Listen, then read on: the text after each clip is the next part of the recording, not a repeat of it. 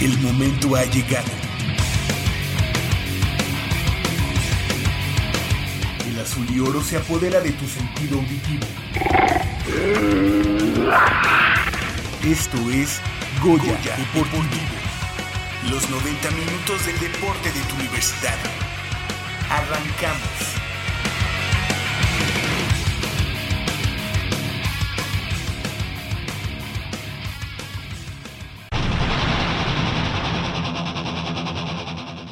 Busca quitarse la hegemonía de Cruz Azul en Ciudad Universitaria. En la intermedia de Onefa, Pumas oró a mantener el buen paso. Crece la delegación de la UNAM rumbo al regional de Universiada.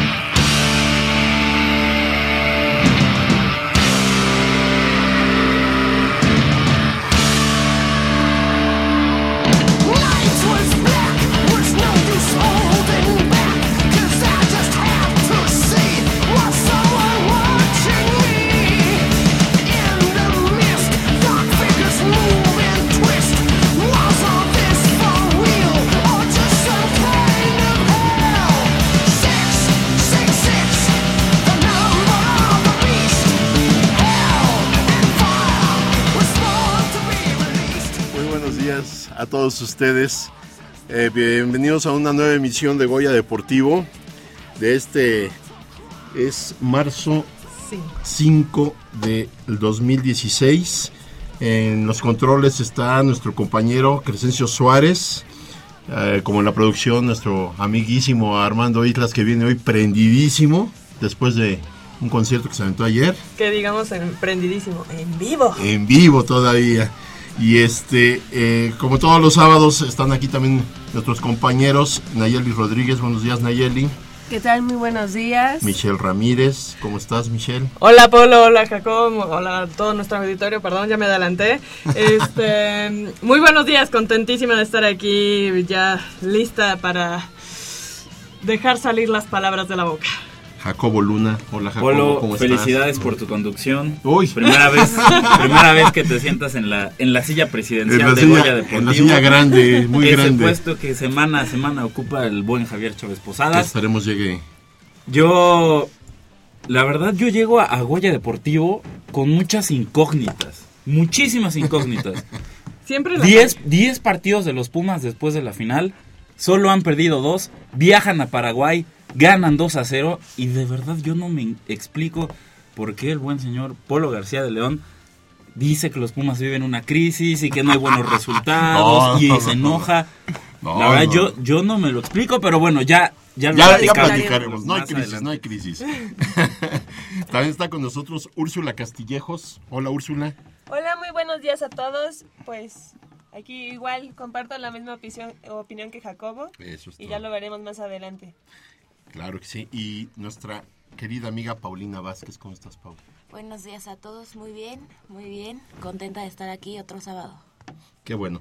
Estamos en el 860 de AM, Radio Universidad Nacional. Y también nos pueden seguir por Facebook, Goya Deportivo, por www.radiounam.unam.mx Por Twitter. y por Twitter en arroba Goya Deportivo. Este, los teléfonos por- para que se comuniquen con nosotros es el 55 36 89 89 y eh, fuera de, de la Ciudad de México al 01800 505 26 88.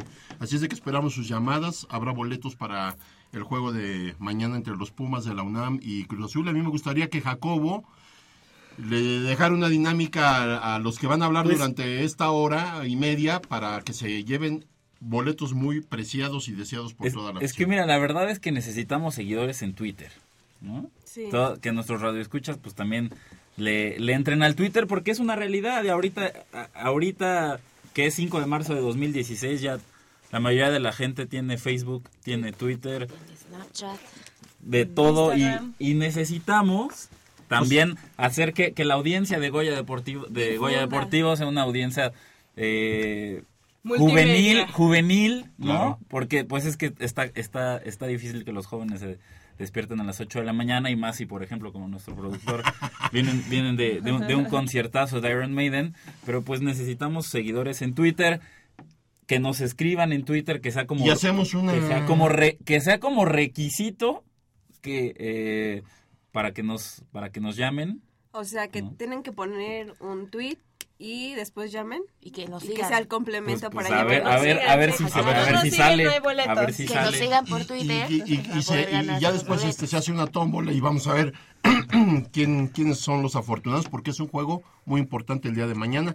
Pero antes de hablar No, del mira, juego, La verdad es que está muy complicado. Que nos llamen y sí nos dejen un comentario sobre, acerca de los Pumas. Así es. Sin comentario no pueden participar para boleto. Estoy de ¿eh? acuerdo. Que, que nos llamen. Estoy Sin comentario no participan para boleto. Que nos digan qué piensan de los Pumas. El, el- el fútbol americano que ayer eh, lamentablemente perdieron los Pumas oro contra los Linces. Que sea de americano, de los Pumas de soccer. Lo que, O lo que ellos Sale. quieran. O de nuestros invitados que vamos a tener hoy más También. adelante, que nos escuchen. que nos hagan un comentario de lo que se hable hoy. Y les recordamos nuestro Twitter, arroba Goya Deportivo, con G mayúscula, D mayúscula. Perfecto. Pues hay mucha información y yo creo que vamos a empezar porque si no se nos viene el tiempo encima. Entonces, eh, por favor, este Jacobo, el pasado fin de semana se llevó a cabo el torneo nacional de judo Tomoyoshi Yamaguchi 2016 en Guadalajara, Jalisco, donde el representativo de la UNAM tuvo una destacadísima actuación. Así es, Polo, nueve medallas para los judokas de la UNAM, eh, un oro, este, dos platas y cinco bronces, si no me equivoco. eh, y pues nada, creo Bueno, que ya habíamos eh, hablado estamos, la estamos pasada. retomando la información del, del torneo porque Pau asistió la semana pasada, no nos pudo acompañar. No, sí estuviste en Goya Deportivo. Así es, estuve, eh, grabamos la nota, ya no pudimos Ajá. comentarlo Exacto, este, eso, eso fue lo que sucedió. por aquí. Ajá. este pero salió salió la nota eh, eh, fui a los entrenamientos de judo con la entrenadora Verónica Jiménez y ya me platicó un poquito, me platicó un poquito también que el Mundial eh, Masters de la especialidad va a ser en Guadalajara en mayo, eh, donde la UNAM puede tener presencia con Andrea Po. Hay que seguirla por ahí para ver cómo le va. De hecho, hablando de Andrea Poe, ella ahorita está en un campeonato mundial en Perú. Entonces le mandamos todas nuestras buenas vibras para que salga avante de este de este encuentro y creo que eh, ella puede clasificar por medio de este campeonato, si no me equivoco, a Juegos Olímpicos. Entonces, este, o sea, si si, si sale avante, Sí, claro. sí, Si hace un buen papel. Exactamente, en este evento. Entonces, pues le, le enviamos nuestras mejores vibras a Andrea Po, estudiante de la Facultad de Psicología de la UNAM y pues brillante judoka de la Asociación de, Ok. de Judo de la UNAM. Pues entonces vámonos con el equipo de Pumas Rugby Varonil, tercer lugar nacional de la Sub-19. Así es, Polo. El equipo de Pumas Rugby Varonil consiguió la medalla de bronce en el Campeonato Nacional también de la especialidad, categoría sub-19 que se llevó a cabo el pasado fin de semana en el Estadio Roberto Tapatío Méndez de Ciudad Universitaria, obviamente. Y los universitarios derrotaron en el juego por el tercer sitio al equipo de Tlahuicas de, Mo- de Morelos por 56 a 5. Y Querétaro y Coahuila se enfrentaron por el primer lugar en un partido muy cerrado que terminó siendo ganado por los queretanos 14 a 17. Este torneo fue organizado por la Federación Mexicana de Rugby y la Dirección General del Deporte Universitario. Eh, fue un torneo muy, muy interesante. Bueno, a mí me gustó mucho porque ahorita eh, la Dirección General del Deporte Universitario de la UNAM le está dando mucho impulso a este deporte y están creciendo, está creciendo una camada de, de Pumas eh, muy importantes. Bueno, ellos son de, las, de la categoría sub-19 y pues ya con miras a, presentarse en los eh, representativos de, de, la especialidad de rugby y cabe señalar que esta, este evento que fue el fin de semana pasado eh, fue para perdón perdón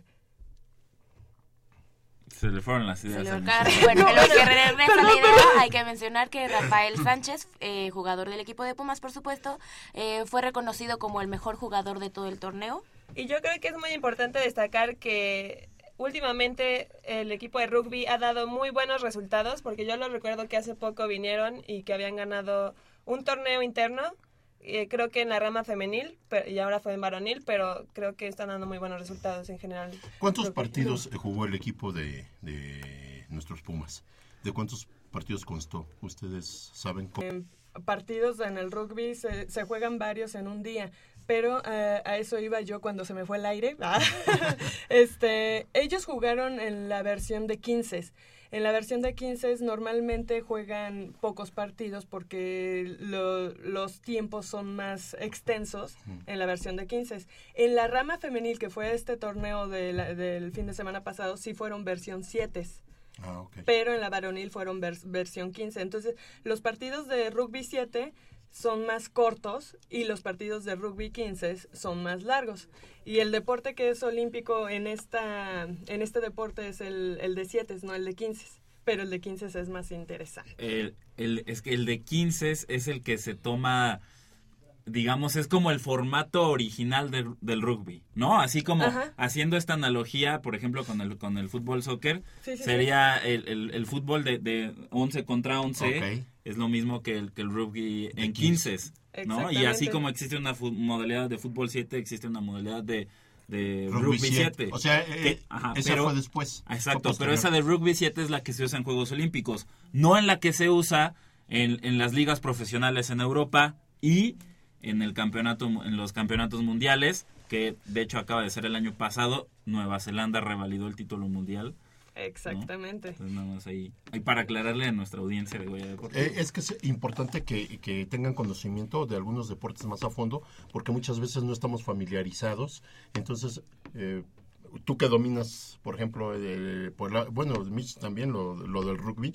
al dar esta explicación ya los, los, los jóvenes y toda la gente que los radioescuchas se dan idea de lo que de lo que de, de cómo se juegan en qué versiones eh, las eh, existe el rugby y a la vez se van familiarizando un poquito con, con deportes que muchos de a veces no estamos muy empapados, ¿no? Y este es un deporte que, como comentas, no es mucho de la atención de los mexicanos que sí es bastante interes interesante, podría ser como el americano, pero es, por lo mismo es, que no hay difusión y todo esto, pues no entendemos eh, muchas cosas, por ejemplo, las que nos decía Mitch, eh, a qué se refería, ¿no? Y que gracias a Jacobo nos explicó que, a, qué, eh, a qué se refiere, pero sí creo que el rugby puede dar más eh, a este país, sin embargo, pues creo que na casi nadie le pone la mayor atención si no es que es fútbol y fútbol americano, ¿no? Pero hay películas Entonces, buenísimas sobre rugby.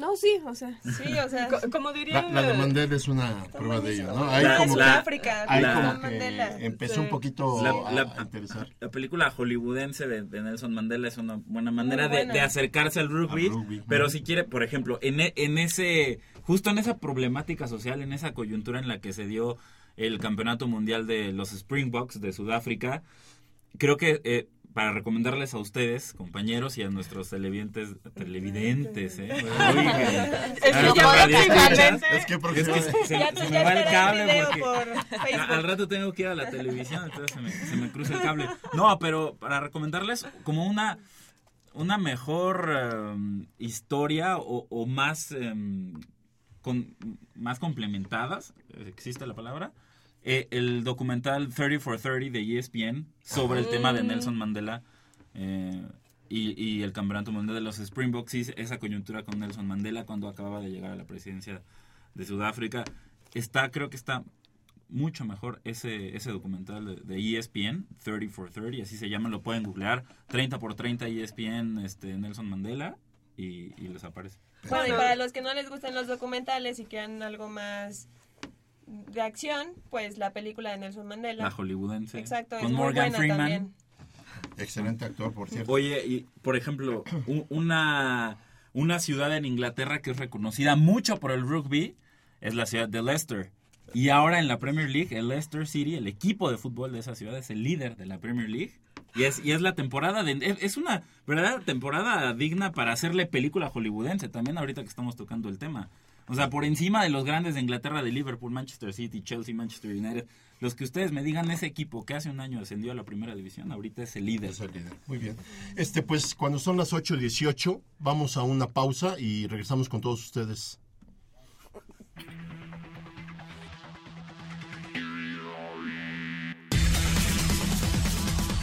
Equipo representativo de waterpolo femenil de la UNAM se adjudicó la primera Copa Internacional DICOMS efectuada en San José, Costa Rica.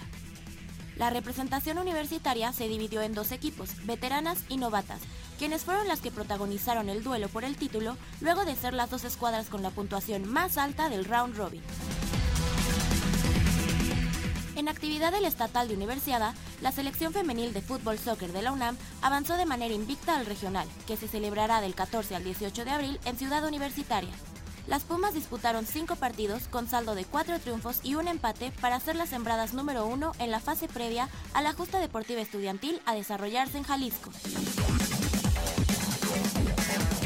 La selección de taekwondo de la UNAM clasificó con 14 de sus atletas, 10 de Ciudad Universitaria y 4 más de la FE Zaragoza, al regional de Universidad durante el selectivo estatal de la especialidad efectuado en el TEC Ciudad de México el pasado fin de semana.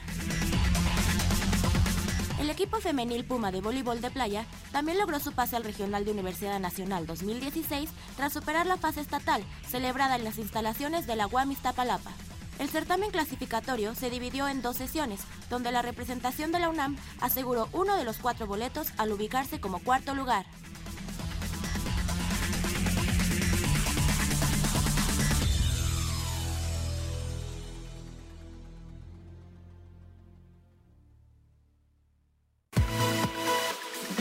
en Goya Deportivo se ponen curiosos, los expertos contestan.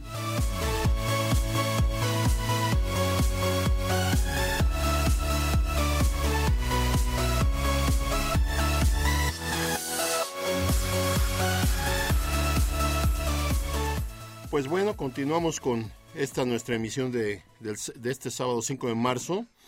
Y, resulta que el equipo de béisbol de la UNAM sortió sin dificultades la etapa estatal de clasificación y avanzó al regional. Así es, Polo, ante la Ibero perdieron... Eh, eh, perdieron dos, tres, dos carreras a tres y luego ganaron ocho carreras a cuatro. Posteriormente, ante los burros blancos, les dieron la doble eh, cartelera con pizarras de 4-1 y 7-1 en partidos disputados en el Diamante de Ciudad Universitaria, el nuevo parque de béisbol. Bueno, en ese nuevo parque de béisbol se va a disputar eh, la etapa regional del, del 8, no, del 8 al 1 de abril. No, no, no. Del 8 al 10 de abril. Del 8 al 10 de abril, sí. Ahí, hay un pequeño errorcito en, nuestro guion. Pero bueno, ahí en ese mismo diamante de Ciudad Universitaria, ese nuevo estadio, se va a disputar la etapa regional del 8 al 10 de abril con esos tres equipos más dos del Estado de México y uno del Estado de Guerrero. Y además, este equipo de béisbol se proclamó monarca del Campeonato Nacional de Primera Fuerza que organizó la Comisión Nacional Deportiva Estudiantil de Instituciones Privadas, o sea, SECONADEIP, y, y luego de ganar tres partidos, eh, con, eh, pues, cuadrangular, sí, de Monterrey, eh, Nuevo León. La, la, novena Azul se impuso primero al TEC de Monterrey, Campus Monterrey, por 4 a 3. Posteriormente hicieron lo, lo propio contra el TEC Campus Puebla por 1-0 y finalmente doblegaron al Centro de Estudios Universitarios, CEU, también de Monterrey por 8-6 en extra innings para levantar el trofeo en su primer año de participación en esta competencia. Y qué mejor que para que nos platiquen de este exitosísimo cuadrangular que ganaron eh, nuestro equipo representativo. Eh, tenemos hoy dos jugadores de, nuestro equipo. De la Facultad de Ingeniería tenemos a Uriel Pichardo. Muy buenos días, Uriel. ¿Qué tal? Buenos días. Uriel, oye, ¿qué, ¿cuál es tu posición? Yo soy el catcher del equipo. Ah, la posición más difícil del béisbol. Jonathan Miranda. Oh, muy, buenos buenos días. Gracias por venir. Muy buenos días. También de la Facultad de Ingeniería. ¿Y, sí. ¿y, tú qué juegas, Jonathan? Pues últimamente estoy pichando. ¿Estás pichando? ¿Eres el primero en la rotación? O... En este torneo, por circunstancias de otros compañeros, sí fui el, ¿Sí? fui el, el pitcher ¿Y, ¿Y, tu marca en el torneo cómo, cómo, fue? Pues la verdad fue un torneo de, de especulación para nosotros porque en sí yo no era el pitcher, ¿no? Y les digo, por circunstancias de otros compañeros que no nos pudieron acompañar a este torneo, pues yo fui el pitcher y la verdad fue la revelación porque en verdad nos fue muy bien, tanto aquí a mi catcher y a mí tuvimos muy buenas apariciones. Quiero quiero hacer una puntualizar, ¿eh? realmente el, la posición de catcher sí es la más difícil del béisbol. No quiere decir que las demás no lo sean. El catcher viene siendo como el, el coreback en el fútbol americano. El catcher es el que tiene que saber qué, qué tipo de lanzamiento va a pedir, cómo colocar al cuadro, si jala a los jardineros, si los hace jugar más eh, a fondo. Él tiene que acomodar su cuadro según el bateador y las circunstancias que se presenten en el juego. Por eso digo que para mí es la posición mucho, mucho más difícil, es estratégica. Aquí tienes a Uriel, que te diga a ver si, si está de acuerdo con lo que opina Polo. ¿Qué, qué opinas? Sí, sí, la verdad es que es muy difícil. Este, Aparte de recibir los guamazos, ¿eh? Sí, es, es la posición más golpeada todos dicen, por eso siempre estás armado. Entonces, este, lo difícil es mantener la concentración, las nueve entradas. Es, es tal vez... Es bastante difícil. tal vez, tal vez lo que quiere decir Polo es que es la más estratégica, ¿no? Sí, y este, pues también difícil porque cualquier piconazo tienes que pararlo y, y tú ves la, ves este, cómo está parando el bateador. Entonces, el pitcher puedes concentrarse, pero tú tienes que estar ahí para jalarlo y no solamente al pitcher, a todo el cuadro, tienes que decirle, este, a ver, voy a pedir picho afuera, tienes que jalarte hacia el jardín derecho, hacia esta posición. Voy a pedir picho pegado, tienes que, tienes que acercar a algunos, este, decirles a estos, vente más para allá atrás. Y todo, lo más difícil de todo es que es cuestión de señas. Entonces no, no puedes gritarlo, ¿no? Para que, claro, claro. No puedes gritarlo para que no se enteren los demás. Entonces, además de que tienes a veces que robar la señal del equipo contrario. Exactamente. Tú tienes el que esté... Sí, hasta eso. Es que fíjense que les voy a decir algo rápido. Yo fui niño, no, no crecí así. y yo jugué en la Liga México una liga que estaba allá por Tlalpan, no sé si sigue existiendo. Cuemanco. Ahora ya está en Cuemanco, porque antes estaba allá por Tlalpan, y, y, de alguna manera jugué tres años yo era jardinero derecho y luego pasé a primera base y aprendes muchas cosas. Es un juego eh, de veras precioso. ¿Cuál, ¿Cuál, es, cuál es la, la posición en, la que dicen que si, que si es un jugador nuevo lo ponen a un jardín? ¿Cuál es? Es el, Esa, es el no estaba tan mal. No estaba tan mal. Siempre haciendo mis pininos. Ahí está el pan en el jardín. De no, ahí me podía dormir y no pasaba nada. Eso es a nivel infantil, porque ya a nivel universitario, profesional, el jardín derecho es una posición muy complicada. Porque ahí, porque ahí los batazos llevan, digamos, un tipo de efecto que es muy difícil. Pues eh, eh, el motivo de... Eh, teníamos muchas ganas de entrevistar a gente de béisbol, siempre es importante, siempre es un deporte excitante, pero lo que, lo que acaban de hacer ustedes en Monterrey realmente nos tiene muy orgullosos y la verdad se fueron a meter al infierno, porque el béisbol en el norte es eh, típico que ellos son casi casi los reyes y la verdad ganarle a estas escuadras a mí, aparte de su capacidad, demuestran que no hay límites y que el equipo de la UNAM está preparado para todo.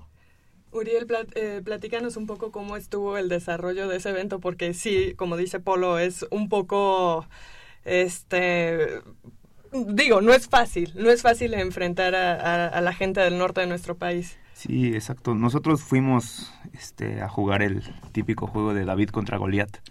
Es la forma en que yo lo puedo describir, ¿no? Porque, o sea, se nos invitó a este torneo y todos sabíamos que íbamos a jugar contra instituciones privadas donde todos sus jugadores son becados para empezar, ¿cómo fue que fueron incluidos con estas estas instituciones privadas? Porque no es fácil entrar al, al CONADEIP, ¿sabes? Eh, de, de, repente son muy herméticos ellos. Sí, este... Entonces, hubo, hubo... Tuvieron problemas algunas instituciones, entonces no ya dejó de haber béisbol. Y dijeron, pues para completar, vamos a invitar a la UNAM y al Politécnico. El Politécnico no accedió Pero la UNAM dijo, pues, nos rifamos, ¿no? ¿Cómo no? Y, y les digo que comenta, este, bueno, les comentaba que fue, fue difícil porque nosotros llevábamos la mentalidad de que nos van a, enfrentar contra jugadores que están becados, que están en esas instituciones por su buen nivel en el béisbol. Y nosotros simplemente lo hacemos por el amor al arte. O sea, nosotros somos estudiantes y vamos y jugamos de vez en cuando. Pero todo salió perfecto. Ya cuando llegamos allá a Monterrey, pues sabíamos que íbamos a jugar contra el campeón, no solamente del CONADEIP, sino que de Universidad. El TEC de Monterrey es, campeón. Jugamos contra el TEC Puebla, que siempre está peleando por los primeros tres, cuatro lugares en Universidad también. Es un rival muy, muy difícil. Y el CU no menospreciamos, porque de hecho también fue un partido muy, muy difícil. Pero pues salieron las cosas por, por la unión del equipo. ¿Hubo mucha diferencia en las carreras? No, de hecho los juegos fueron muy, muy apretados. Todos, Sí, la verdad yo creo que lo que nos sirvió mucho de este, a nosotros como equipo, fue que eso, que íbamos con una mentalidad de vamos contra los mejores, entonces para pelearle a los mejores nos tenemos que hacer mejores nosotros. Pero tal vez nosotros físicamente uno a uno, pues no podíamos competir contra ellos, ¿no? Tal vez ellos pues tienen más trabajo de gimnasio, pues a eso se dedican realmente, más que estudiantes, tienen que mantener su beca con el juego, ¿no? Claro. Entonces yo les decía a ellos, tal vez físicamente uno a uno no podamos competir al tú al por tú.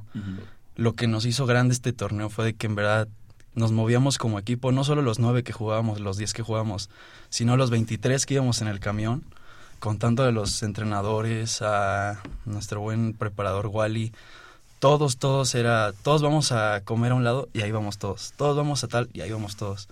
en verdad fue una experiencia que nos... Bueno, em, bueno, yo quería que eh, nos contaran un poquito sobre las desventajas que puede tener la condición climática. Digo, no es lo mismo eh, un partido aquí en la Ciudad de México que un partido en, en Nuevo León. Yo supongo que es una desventaja para ustedes por, pues, el, por el calor pero a lo mejor y no. Platíquenos un poquito de las Fíjate que es, condiciones. Sí es complicado porque aquí estamos aquí hace calor a los 26 grados. Entonces, pero allá hace calor a los 35, 30, arriba de los 30 grados. Entonces, este tuvimos la fortuna de que este torneo no hubo tanto calor. Estábamos como a 28, 30 grados.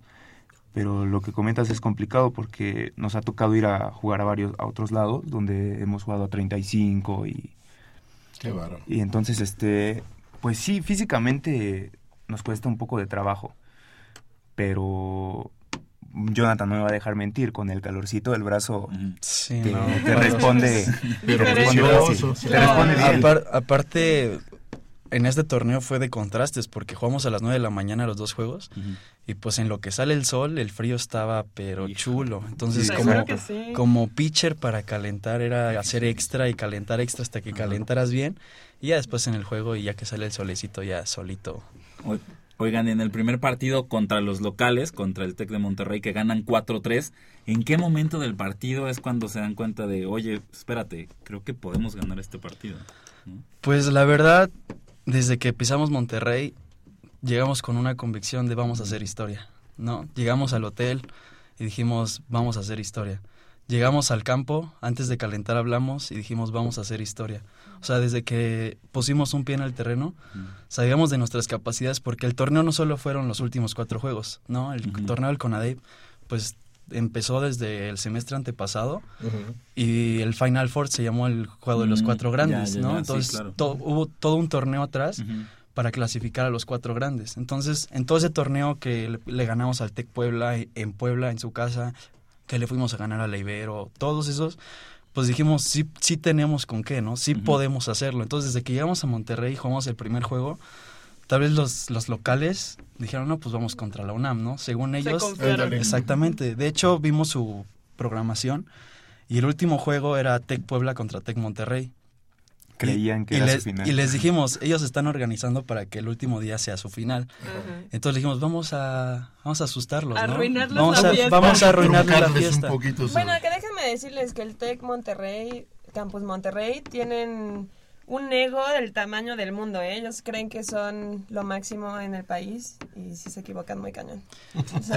Pues la verdad, este, ya en el campo, o sea, ya que se dieron cuenta quién era la UNAM, sí se empezaron como a echar para atrás y a ver qué onda, qué está pasando. Pero muy accesibles los jugadores, muy te saludaban y todo.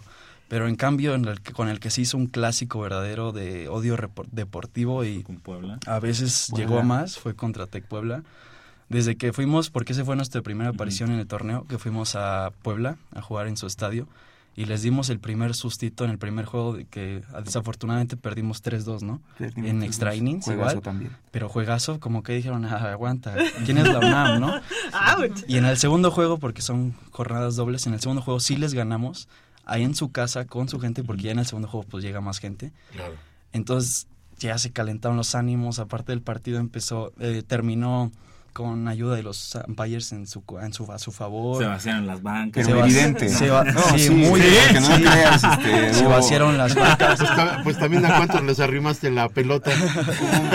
Hubo vaciadero de bancas en, el regreso. Entonces, entonces, regresando a Monterrey, pues el primero contra Monterrey, que empezamos a ver, en verdad todos, todos coincidimos de que fueron los mejores partidos de nuestra vida, porque en verdad todo nos salió. La verdad el manager jugó béisbol grande, entre comillas, porque en sí jugamos béisbol chico, toques de bola, robos de base, cosas así que nos salieron muy, muy bien. Entonces, ya que ganamos a Monterrey, dijimos, ya dimos el primer paso, ¿no? Aquí es donde aplica que la, la cuestión mental en el deporte está más que presente, más que presente. Y, y, esta onda de que estabas platicando, Jonathan, de, de hacer equipo y todo esto, también eh, suma, son detalles que van sumando o restando en, en el resultado deportivo. Yo conocí el equipo de béisbol hace dos, tres años cuando fueron a Culiacán a la universidad y es un equipo totalmente diferente. O sea, tú los ves, bueno, anteriormente pues la verdad estaban ahí como que cojeando de, muchos, de muchas partes pero ahorita tú los ves jugar, bueno, yo asistí a los partidos contra la Ibero, a partidos contra el Poli, y la verdad el, el ambiente dentro del equipo se, se nota muy diferente. Eh, las jugadas, las ganas que ellos tienen dentro del campo, eh, es otro equipo. completamente. Yo, yo, puedo respaldar lo que dices, Michelle, porque yo estuve ahí en Culiacán hace dos años. Y sí, o sea, el equipo de béisbol ha batallado mucho en muchos aspectos, este, mentales, este, pues físicos. Nunca habíamos tenido un equipo tan, tan fuerte como el que tenemos ahorita. Y, y como dice Jonathan, no tanto por porque compitamos uno contra uno y les ganemos a, a Monterrey, sino por la unión del equipo. Eso es lo que está haciendo la diferencia. Este, a mí me gustaría saber un poco sobre su nuevo estadio. Tiene menos de un año que se dio pie a que pudieran jugar ahí. No sé si entrenan ahí, me parece que sí. Eh, ¿Esto les ha beneficiado bastante que tengan un estadio con estas condiciones? Sí, este, fíjate que, que cuando supimos que iba a haber estadio fue un plus a la mentalidad del equipo. Este, estábamos muy emocionados. Fue de, ah, vamos a tener un estadio nuevo. Qué padre, pues tenemos que echarle ganas, hay que dar resultados. O sea, al béisbol se le está apoyando, se les está dando el voto de confianza entonces, este, lo que menos podemos hacer nosotros como jugadores es responder a esa confianza que tenemos. Y quedó muy bien, ¿no? sí, no, es la verdad nivel. Agradecer a las autoridades y a todos los que nos brindaron eso porque no, pues con estadio así te inspiras a jugar al doble, o sea, en serio es un estadio de primer nivel con todas las instalaciones, porque no solamente es el campo de juego, es es el clubhouse que tenemos ahí. Qué bueno. Que locker, regaderas y área de masaje, consultorio, bla, bla, bla. ¿Cuántos años tienen jugando cada uno de ustedes? Pues yo desde los tres años desde los estoy en este deporte, sí. ¿En Pumas a partir de cuándo? En Pumas llevo un año, es mi, es mi segundo año estudiantil, entonces me incorporé luego, luego al equipo. Y sí, llevo un año. ¿Fue por mm. tradición familiar o simplemente por gusto? Pues ¿O lo mis papás se pelean, ¿no? Porque, bueno, mi mamá es venezolana y mi papá es de aquí de la Ciudad de México y mi papá era futbolero, futbolero, futbolero y mis juguetes eran balones y todo, ¿no? Pero de chiquito mi hermana un día se ganó un bat de una pelota en una feria y fue mi juguete favorito. Entonces mi mamá dice, no, lo traía en la sangre, quién sabe qué. ¿no? bueno, la sangre venezolana es muy buena, es muy beisbolero. ¿Llegaste a competir en la Liga Olmeca o la Maya o algo Bueno, yo nací aquí en la Ciudad de México, pero desde muy chiquito me fui a Oaxaca. Desde los dos años me fui a Oaxaca. Entonces allá hay ligas infantiles y todo, y la verdad ahí fue mi, mi crianza en el béisbol, digamos, ¿no?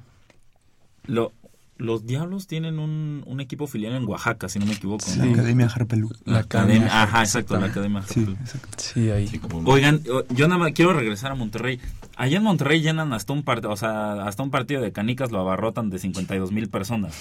¿Es, es, ¿Eso, eso lo, lo vivieron ustedes en, en, los partidos allá en Monterrey? Sí, es que no, no era un estadio tan grande, pero sí había mucha gente. ¿En dónde jugaron? ¿En el, la en el de los Sultanes? ¿En la Uni? ¿Dónde? No, en, la, en una unidad deportiva que se llama Escamilla. De ahí, ah, Campos Escamilla. Campos Escamilla. Y entonces, este, pues sí hay lugar para bastante gente. Entonces, gente y se siente el primero que nada se siente el ambiente un poco hostil con, nosotros. Sí, seguro. es difícil. A mí, la, atmósfera es... A mí lo que me encantó es que cuando llegamos el primer juego era... Ah, buenos días, ¿no? Ahí vienen los de Luna. Ya cuando nos regresamos después de la premiación fue hasta luego, se lo ganaron. Mis respetos. Muchas felicitaciones. Muchas felicitaciones de todos, de, los, todos los tres equipos. Eso fue una satisfacción muy, muy buena. Y se lo ganaron realmente. Sí, y, creo que más, más que, que, el trofeo o el primer lugar, creo que eso, es lo que les queda, ¿no? El respeto del rival y el respeto de, de, unos contrincantes que podría decirse son los que dominan este deporte a nivel universitario, ¿no? Sí, es, es lo que yo les comentaba cuando ya comentaba Jonathan que le fuimos a ganar a Puebla. Yo les, yo les comenté en el camión de regreso, ¿saben qué? Nosotros nos ganamos el respeto, porque siempre íbamos a universidades, batallamos este, nos dan unas, unas batizas, por así decirlo. Entonces, este, entonces cuando de repente le jugamos al, tercer lugar de universidad a 2-1 y les ganamos este, otro juego, dices, ya estamos, ya tenemos este, algo de respeto con un grande, ¿no? Y ahora vamos allá a Monterrey. Y eso motiva. Sí, ahora vamos a Monterrey y que el campeón de universidad y de Conadey te dé la mano y te diga, felicidades, se lo merecen, y que todos los jugadores te saluden y te vean con respeto, es como que un sentimiento muy Pero también sobre todo es el saber que puedes repetirlo, ¿no? Que si ya lo hiciste una vez, pues le pueden ganar otra vez. Exacto, el béisbol está creciendo, este hemos y yo creo que la camada que se queda va a seguir este creciendo más, van a entrar buenos jugadores y si la química del equipo sigue igual, esto es el primero de muchos campeonatos de la UNAM. Oye, ah, ah. y rápidamente, ¿saben si enfrentaron algunos prospectos de Liga Mexicana? Pues parecían, ¿no? Sí, la verdad, todos, la mayoría de los Tec de Monterrey eran jugadores que estaban en academias, que al último se decidieron por la escuela, ¿no? Que, que muchos optan por eso, pero sí, la mayoría son de ese tipo. Y bueno, no, no es este pues algo oculto que los Tecs de Monterrey siempre van a olimpiadas y a eventos importantes de cada especialidad, de cada deporte, pues a, invitar a los atletas a pertenecer a su escuela. Entonces, no es, eh, no es poco lo que ustedes han hecho enfrentándolos a ellos. Y bueno, ya como último, ¿cuáles son sus expectativas para universidad de este año? Pues repetir y regresar con la de oro, ¿no? La verdad ya nos, ya nos fijamos el camino que debemos de llevar. Ya vimos que sí podemos, que tenemos la capacidad como equipo de hacerlo. Universidad obviamente sí hay más competencia porque ya están Sinaloa, Chihuahua, ya son, están fuertes también. ¿no? Sí, no, fuertísimo. pues mira, nada más pedirles que lleven esa misma mentalidad, que no se echen a la maca, que no crean. Esto es un triunfo para histórico, esto es algo que nunca se nos va a olvidar y ya queda eh, en el legado del equipo de béisbol, pero yo, lo, yo les pediría que hagan punto y aparte y se apliquen otra vez, porque cuántos equipos no hemos visto que por, en situaciones parecidas eh, como que sienten que ya nada más con la playera se, llegando y parándose en el campo se gana y no es cierto. Lleguen con esa mentalidad, hay que reforzarla y sobre todo que no tengan límites, que, que ustedes saben que no hay un punto en el que digan hasta aquí pueden, no, ustedes pueden, ya lo demostraron y ojalá este, esta universidad que, que viene eh, eh, los estemos eh, esperando con muchas ganas con una medalla se comprometen a una medalla. Claro, sí, esa, es la mentalidad. No, y que además hay talento, ¿sabes? Porque eh, tienen un bateador también que desafortunadamente no, no pudo venir, eh, Salvador Ramírez. Se aventó un par de jonrones ante el poli, que yo dije, wow, qué delicia, qué delicia es ver eso. Le pone ambiente. Ajá. Es increíble. Entonces, este, pues sí, nuestras mejores vibras, seguramente vamos a estar ahí con ustedes. Y pues para adelante. Bueno, pues eh, no nos queda más que agradecerles eh, que nos hayan acompañado. Para nosotros eh, era muy importante estar con gente de béisbol. Eh, los micrófonos quedan más que abiertos para ustedes. Los esperamos próximamente ahora que pues ya que vengan con la medalla de oro. Que vengan ya con la medalla. este, ¿Cómo la van a... Vendremos a presumirles. Serán bienvenidos y sobre todo tienen el apoyo de NSOS, tienen el apoyo de la comunidad universitaria y lo único que deseamos son éxitos. Éxitos para ustedes. Gracias. Y muchas gracias Uriel Pichardo, catcher del equipo de Pumas UNAM y Jonathan Miranda, pitcher del equipo de la UNAM, porque eh, nuestros radioescuchas deben estar atentos, ¿eh? Deben estar muy atentos. Mandaron felicitaciones por Twitter para que vean por ahí que se ganaron muy bien. Bien, ya van, ah, muchísimas gracias. Gracias, gracias. muchísimas, muchísimas gracias muchachos, que sigan los éxitos y pues aquí los esperamos. Muchas gracias. Muchísimas se les gracias. agradece la invitación y, y ojalá se le dé un poco más de difusión al béisbol porque la verdad es que estamos trabajando muy fuerte. Perfecto. Pues vamos a una pausa cuando son las 8.43 de la mañana y seguimos con Goya Deportivo.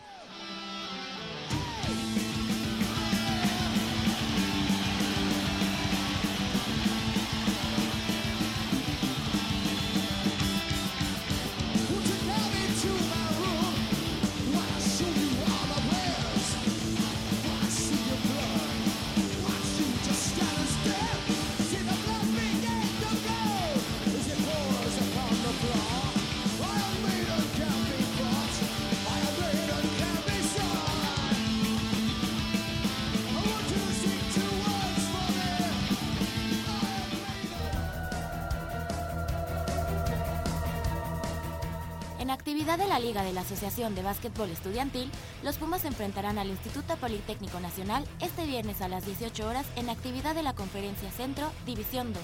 Los universitarios marchan como cuartos del grupo, mientras que los politécnicos se ubican terceros. Este jueves 10 de marzo, en el Estadio Roberto Tapatío Méndez, se llevará a cabo el tercer Festival Atlético del CCH, de 9 a 15 horas, donde los participantes competirán en 7 pruebas de pista. El torneo Interfacultades de Fútbol Americano arranca también esta semana, donde 8 equipos estarán buscando llevarse el cetro a sus vitrinas.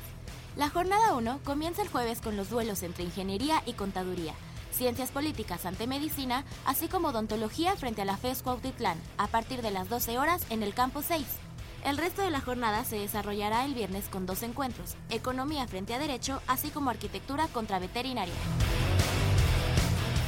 Con el objetivo de que la comunidad universitaria conozca su condición física aeróbica, así como su consumo máximo de oxígeno, el viernes 11 de marzo, de 10 a 16 horas, se efectuará la prueba de la milla universitaria en el Experto Tapatío.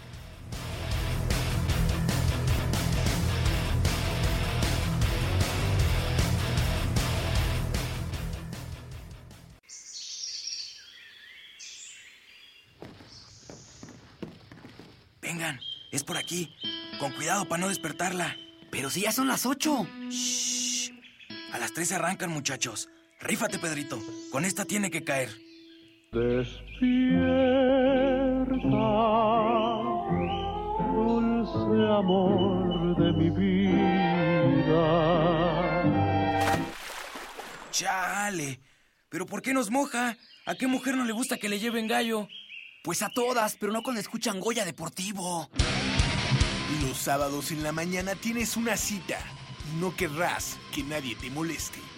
El cuadrante ensordece con el rugido del felino.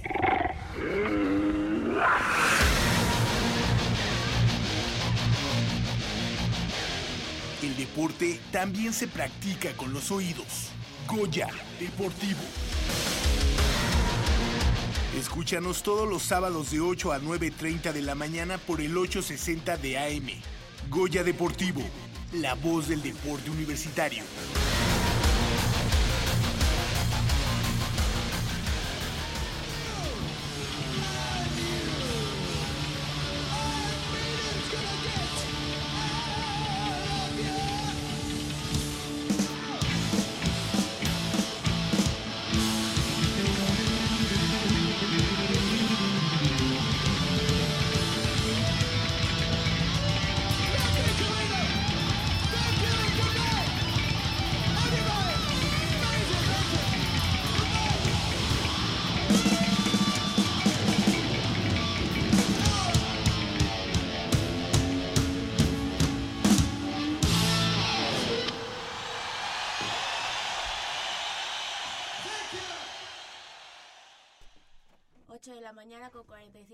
Regresamos a Goya Deportivo.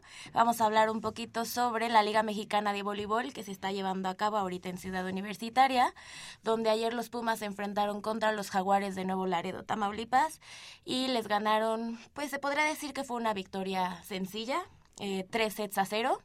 El primer set 25-23, los primeros dos sets estuvieron bastante reñidos, 25-23 o 25-22 me parece, el segundo igual y el tercer set de plano fue 25-17, ya estuvo este, ajá, bastante sencillo. El equipo de Pumas creció ante los dos sets que llevaban de ventaja y ahora sí que los jaguares se dejaron caer. Hablábamos del factor tribuna hace ratito en el béisbol, pues la misma situación. No se puede decir que era casa llena, pero sí había bastante gente y bueno, era una afición por los Pumas bastante numerosa. Numerosa, muchos gritos, mucha emoción, muchos goyas. Este participación ahora sí que estelar de, de Humberto Ceballos es el número uno. No me, me parece que no es capitán, pero él es selección mexicana. Así es. Eh, creo que, bueno, ha ido a un montón de lugares, se fue a Dubai, eh, andaba por ahí también en, en, Canadá en un como preolímpico, está buscando el repechaje para asistir a Juegos Olímpicos, figura del de, voleibol universitario, también destacada participación de Sergio Torres. La verdad desconozco tecnicismos del voleibol, igual -huh. Mitch me puedes ayudar, pero de verdad unos remates, este, unos remates impresionantes que no, hombre, órale.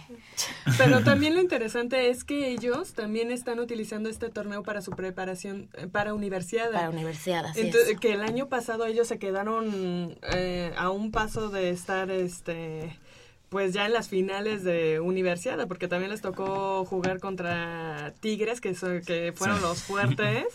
Y pues ojalá que este año den el paso, así como las niñas de boli que, que, que, el año pasado se llevaron la, la medalla de plata. plata. Esperemos que este año los niños, porque eh, juegan bien, juegan bien. Nuestro equipo de, uh -huh. de Pumas de voleibol juega bastante Rama bien. varonil. Que esa era, era, lo que le iba a preguntar, con qué número era. Claro, y, ya me lo... De hecho, de hecho han salido jugadores muy brillantes de, de Pumas. Tenemos el caso de Daniel, de Vargas. Daniel Vargas ¿no? ¿Qué ha sido de, Daniel, de Dani? Dani ¿Sigue jugando por, por la UNAM? Turquía o... No, no, no. Daniel, hasta donde yo tenía entendido, se, se fue a la... Eh, sigue en la... O, bueno, no, ya, no sé si ya regresó Es que de la yo sabía que se había ido a. Chipre, pero Ah, hace no. poco alguien me dijo que ya había regresado.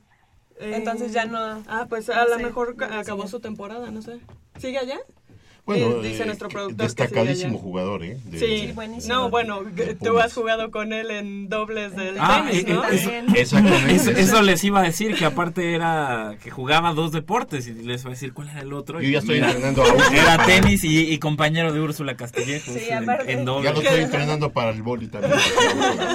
Solo me falta crecer un metro más y ya no.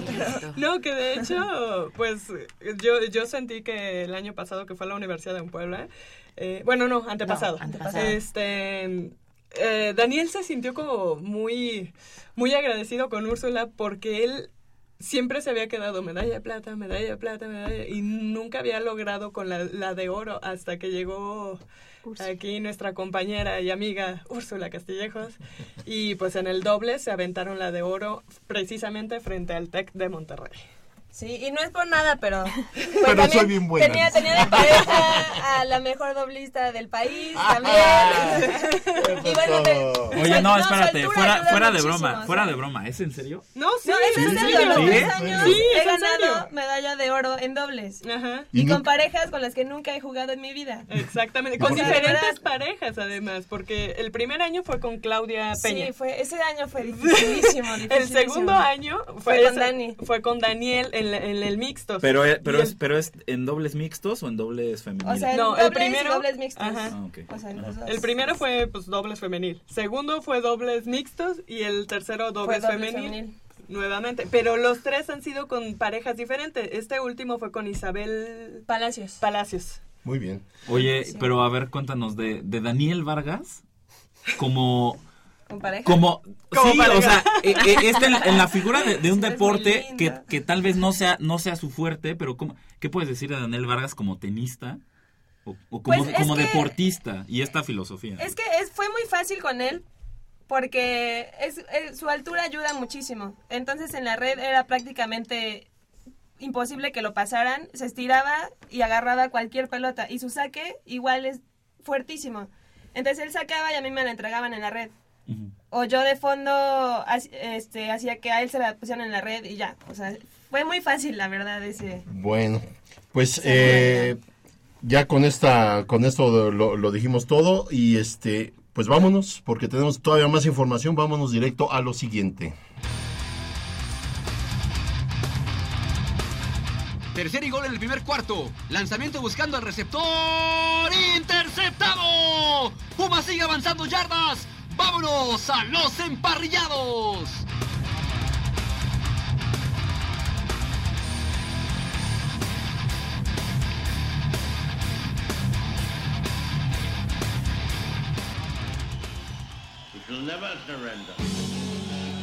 Bueno, pues el día de ayer se llevó a cabo el juego entre Linces de la VM y Pumas Oro. En la categoría intermedia. Categoría intermedia, sí, efectivamente está, está comenzando el, el campeonato y se presenta un rival mucho, muy fuerte, que yo desde hace tiempo le decía a Javier, oye, los linces nadie los toma en consideración y es un equipo que está creciendo y parece ser que va a dar problemas y creo que ya los está dando. Pero no es, um, no es algo fatídico, Polo. Tú no, no te vas a... No, pero está creciendo. Polo es muy extremista. Polo se va a los extremos. Mira. Ah, o algo es muy bueno o algo sí, es muy malo. Exactamente. No hay intermedio. Eh, espérame. Los Pumas iniciaron en su primer serie ofensiva anotando. Luego, tocada la, la primera serie ofensiva de los Linces, eh, hacen una intercepción y vuelven a anotar se ahí al confiaron? al final del no no creo que se hayan confiado fueron errores más bien eh, eh, estaban jugando bastante bien iban una anotación después de eso eh, empezaron a anotar los linces tuvieron dos anotaciones y este los Pumas dejaron de anotar un gol de campo por ahí que, que ya andaban cerca y pues se les fue de ladito pero el, el partido estuvo muy bueno muy bueno. De hecho, si te fijas, es menos de una. Bueno, más bien, es una, ajá, es una anotación nada más la que hizo la diferencia. Y bueno, sí fue un error en una en un cuarto down de por parte de Pumas que ya los tenía al final en el cuarto cuarto pues como que encasillados ya para decir bueno aquí y ahí se les fue un poquito y los linces recuperaron balón y pues volvieron a anotar. Ahora, eh, yo a lo que voy no, es como dice Jacobo que yo me vaya todo bueno todo malo. Yo fíjense lo que comenté. Yo desde hace tiempo le dije a Javier Linces, Linces está creciendo como un equipo importante y eso lo vimos y lo estamos viendo. En la Liga Mayor todavía no pintan como quisieran ellos. Sin embargo, yo a lo que voy, acuérdate que nosotros, como los Pumas tienen sus semilleros. Y, y este Pumas Oro, pues abastece jugadores a nuestro equipo de Pumas Liga Mayor. Yo a lo que voy es que es un equipo que ha ido creciendo. Pero está padre, está padre que ah, haya competencia. Eh, eh, pero eso no habla de que ah, Pumas no, vaya no mal. No, Apenas no va en mal. la segunda semana. Por, no, por eso dije, va empezando el campeonato y ya se nos presentó un primer problema. Yo en lo personal te puedo decir, sí, Pumas eh, Oro puede ser el favorito para llevarse este eh, el campeonato este, esta temporada, pero eso no quiere decir, ya este tropiezo con Linces es... Ahora bien, por el otro lado, tenemos, eh, jugó Potros contra Tigres y, Tigres perdió contra los Potros. Entonces... Ah, Está bien. La, no, no, que haya competencia es excelente. Sí, no nos vayamos al extremo de que, oh, no, ya está... No, no, no, no, no, no. No, yo creo que es la etapa de reajuste ahorita, Así que están probando cosas, subiendo y pues ya a partir de esta derrota van a ajustar algunas cosas para...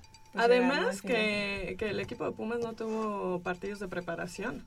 Entonces, sí, llegaron, o sea, la semana pasada llegaron, ganaron y este por un por una, una anotación, yo creo que no están mal los chavos y traen muy buen físico, traen muy buen trabajo, yo los vi en el campo y la verdad, eh, traen mucho con qué dar.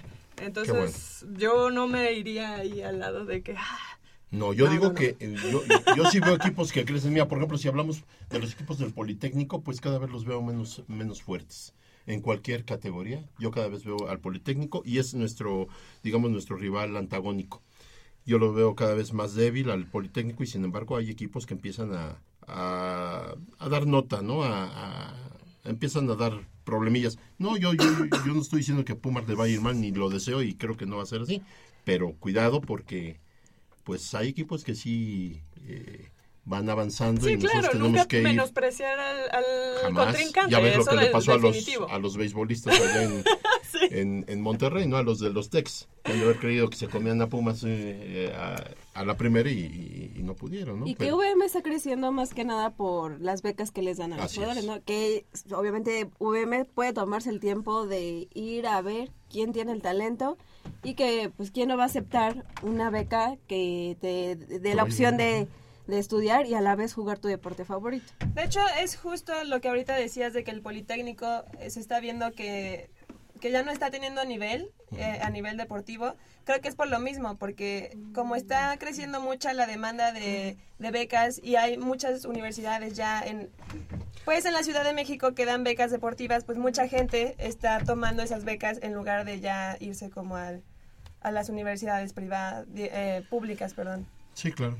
Y bueno, como, como te digo, un marcador de 28, 23. No, eso pues fue cerrado. sí, fue cerrado. Pumas quedó afortunado. ¿Tú estuviste en el desafortun- juego? Sí, estuve en el juego. Sí, Este, estuvo, estuvo muy muy bueno el juego. Con mucho frío, por cierto. es que allá. Que por cierto se, se, se jugó en el Tech-Sem. Porque el estadio del, perdón, el estadio del Home está vetado por unos problemillas que hubieron la temporada pasada. Entonces se tuvo que jugar en el Tech-Sem. Y el frío se puso muy bueno hasta allá. Muy bu- y, y a la hora que jugaron, porque el partido empezó a siete y media de la noche. Y sí estuvo... Pues esta sección que es eh, una de las favoritas de nuestro querido amigo Javier Chávez, que por cuestiones de trabajo eh, no nos pudo acompañar. Digo, se te manda un gran saludo, Javier, donde quiera que estés y si nos estás escuchando. que Pues sí, ¿no? Porque si está en Como si ya se- como si ya se hubiera fallecido. No, no, no, no, no, no, donde quiera que andes. No, no, pues. no, que la se me No, no, no, para Oye, nada. No, la verdad, era un duelo de invictos. Digo, es complicado decirle duelo de invictos entre Linces y Pumas cuando apenas es, la segunda semana de la temporada. Sí. Pero final, al final y al cabo era duelo de invictos. ¿Por qué? Porque Pumas la primera semana se impuso 43-12 a los Cheyennes de la, de la Así es. CIME Culhuacán y los Linces le ganaron 35-28 a los Potros Salvajes de la Universidad Autónoma del Estado de México. Que ahora le fueron a ganar a los 35-28. Tigres. Sí, que ahora le fueron a... Ayer, ayer jugaron contra los Tigres y, le- y- y- y le ganaron a los Tigres. Unos Tigres que no jugaron en la semana 1. y, que, Ujú. y que el partido del viernes fue como su primer partido de la temporada. Exactamente. Duelo de invictos, los Pumas en la conferencia 1 estaban eh, en el puesto número 1 de los standings. Tenían eh, una diferencia de puntos menor a la de a la de Águilas Blancas, pero estaban en el en el lugar número uno de, de la conferencia. Ahora, los Pumas se ponen adelante en el marcador 13 puntos a cero y se mantienen en- se mantienen en el partido a lo largo del segundo y del tercer cuarto. Es en el último cuarto con dos do- escasos menos de dos segundos eh, dos minutos en el marcador los Pumas frenan una eh, eh, serie ofensiva de, de los Linces, cuarta y nueve. Si cuarta y nueve, ahí estaba el partido para Linces. Los Pumas los frenan, pero hay, castigo por horse, por horse collar, este, este El- famoso el jalón de-. Exactamente. Castigo por horse collar para los Pumas. La serie ofensiva de los Linces se mantiene con vida. Ah, ahí ya estaba el partido. Ah, eh, el partido ya estaba ganado, o sea, Sí. ya habían frenado, ya habían frenado la serie ofensiva. El partido ya estaba Sí, ganado. ya- ya estaba Viene este castigo, castigo por horse collar, se mantiene con vida la serie ofensiva de Linces. Viene otro castigo y ahí es cuando los Linces anotan el touchdown de la victoria y los Pumas ahí con esa con esa clase de errores es cuando se- te desmoronas y ya no no quedaba Pero- demasiado tiempo en el No, no, no, ya quedaba reloj. un minuto. Sí, no, mucho. ya, o sea, era, imposible ya. Sin embargo, sí lo intentaron, lo intentaron Sí, claro. todo, llegaron hasta la yarda 5 o 3 de, de Linces, quedando 8 segundos en el marcador y la- se la aventaron, se la jugaron, pero no le salió. ¿Y tú O sea, ¿qué, qué podría ser, adju- eh, ¿se le podría adjudicar falta de ritmo en esos castigos? No, este, no falta de ritmo, pero ¿O falta, de, de- concentración. Ah. Sí, y falta, o sea, y, y al momento de decir, oye, faltan dos minutos, ya tengo el partido ganado, creo que ahí está el error. O sea, es, estoy en el partido los 90, minu- los 90 minutos que dure. O sea, no, no puedo desconcentrarme y no, ni porque falte un segundo en el marcador, puedo desentenderme del partido. El ejemplo más claro, lo, eh, hace dos, tres años, hace tres años, en el, Iron, en el Iron Bowl que jugaron Alabama y Auburn, esto en el fútbol americano colegial, obviamente, un segundo en el marcador, un segundo en el marcador, Alabama pateaba para ganar el partido, falla el gol de campo y Auburn regresa, regresa el, el ovoide las 100 yardas hasta el touchdown con un segundo en el reloj.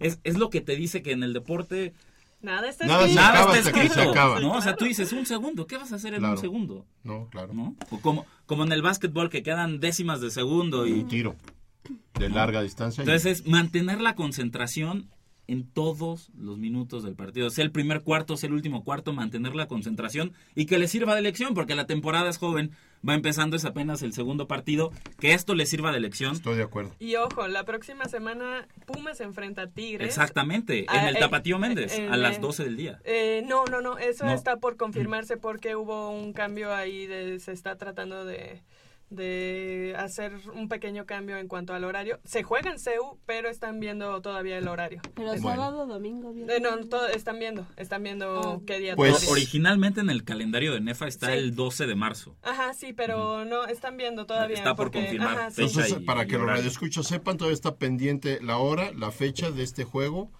Y bueno, pues eh, con estos resultados eh, vemos que la liga se, se siente un poquito pareja está empezando y esperemos que, nos depara los próximos partidos. Por lo pronto vamos a hacer una pausa, son 9 y 4 de la mañana y regresamos con ustedes. El deporte vive en nuestra máxima casa de estudios. Más de 40 disciplinas diferentes, cientos de deportistas, una sola voz Goya Deportivo. Cada sábado el felino se apodera del cuadrante. 90 minutos del deporte de tu universidad. Escúchanos todos los sábados de 8 a 9.30 de la mañana por el 860 de AM. Goya Deportivo. La voz del deporte universitario.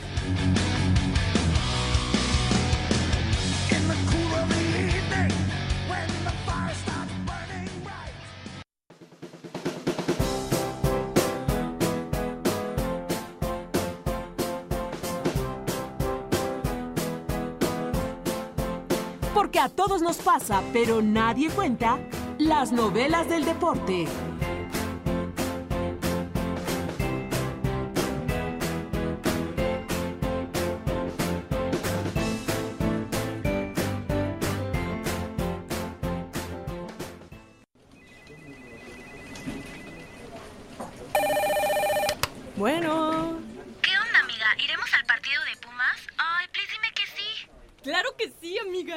Avísale a Lau. Yo me encargo de avisarle. Quedamos en el grupo de WhatsApp. Va, besos, va.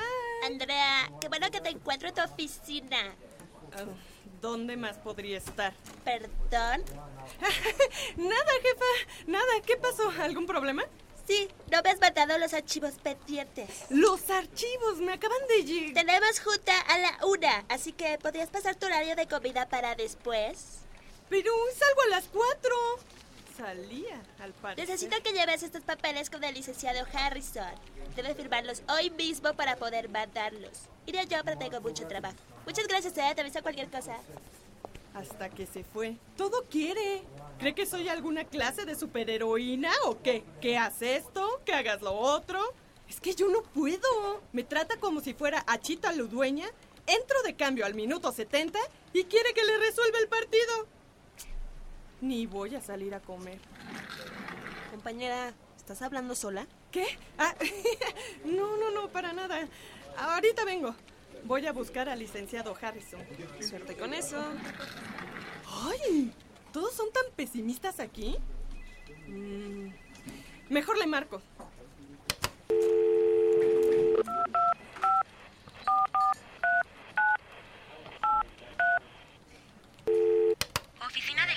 Harrison? Amiga, amiga, amiga, dime que el licenciado Harrison está en su oficina. Ay, no, amiga, salió a junta. Yo creo que como hasta las 5 regresa. Voy a cometer un delito. Voy a... Voy a... Calma. Recuerda, todo por los Pumas. En tres días estaremos viendo al equipo de nuestros corazones. Si quieres, vamos a desayunar primero. Pero créeme, se te olvidará en cuanto entres al Estadio Olímpico Universitario. cancha?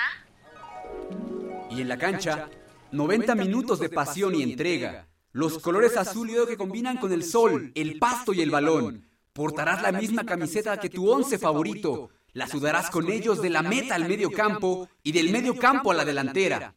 Cantarás y darás todo tu aliento en cada Goya, Goya. Aplaudirás el arte puma de gambetear. Y ahí, frente al área penal, te pararás, alzarás tus manos, tu corazón latirá lo más rápido posible, expulsarás endorfina, la hormona de la felicidad, y entonces gritarás el gol, el gol que retumba por todo Ciudad Universitaria. Verás al rival que se queda callado, tu piel se enchinará y tus ojos se llenarán de lágrimas. Tu equipo está por sumar tres puntos, por ascender en la tabla general. Está un paso más cerca de la liguilla. Y con esto, el campeonato, soñarás con el Pumas campeón de clausura 2016. Amiga, creo que estoy drogada o enamorada. Nos vemos el domingo. Pumas, Pumas, Pumas.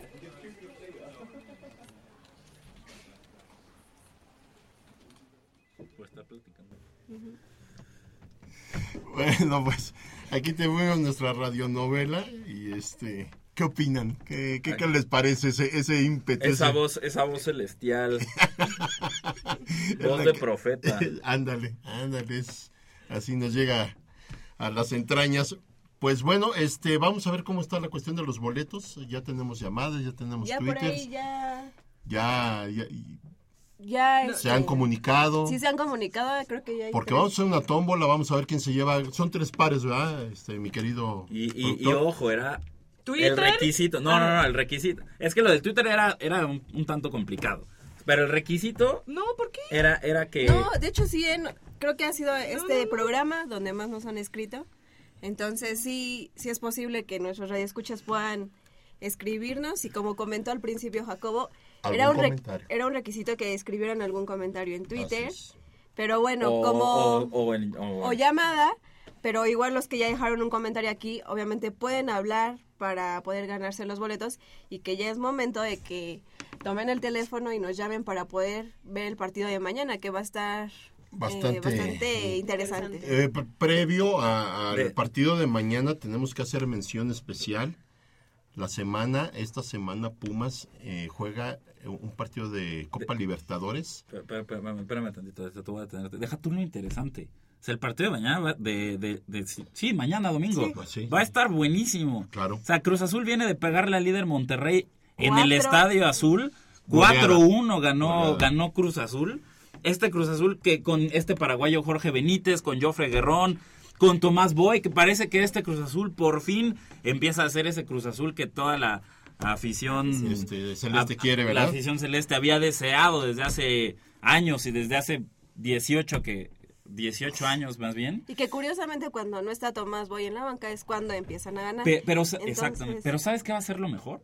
Que Pumas con ese 11 alterno a Pues, la eh, victoria. pues yo primero- aquí aquí lo firmo. Ah, ah, aquí lo firmo. Yo aquí voy a resaltar primero eh, este gran juego que dio Pumas eh, el martes contra el Olimpia de Paraguay.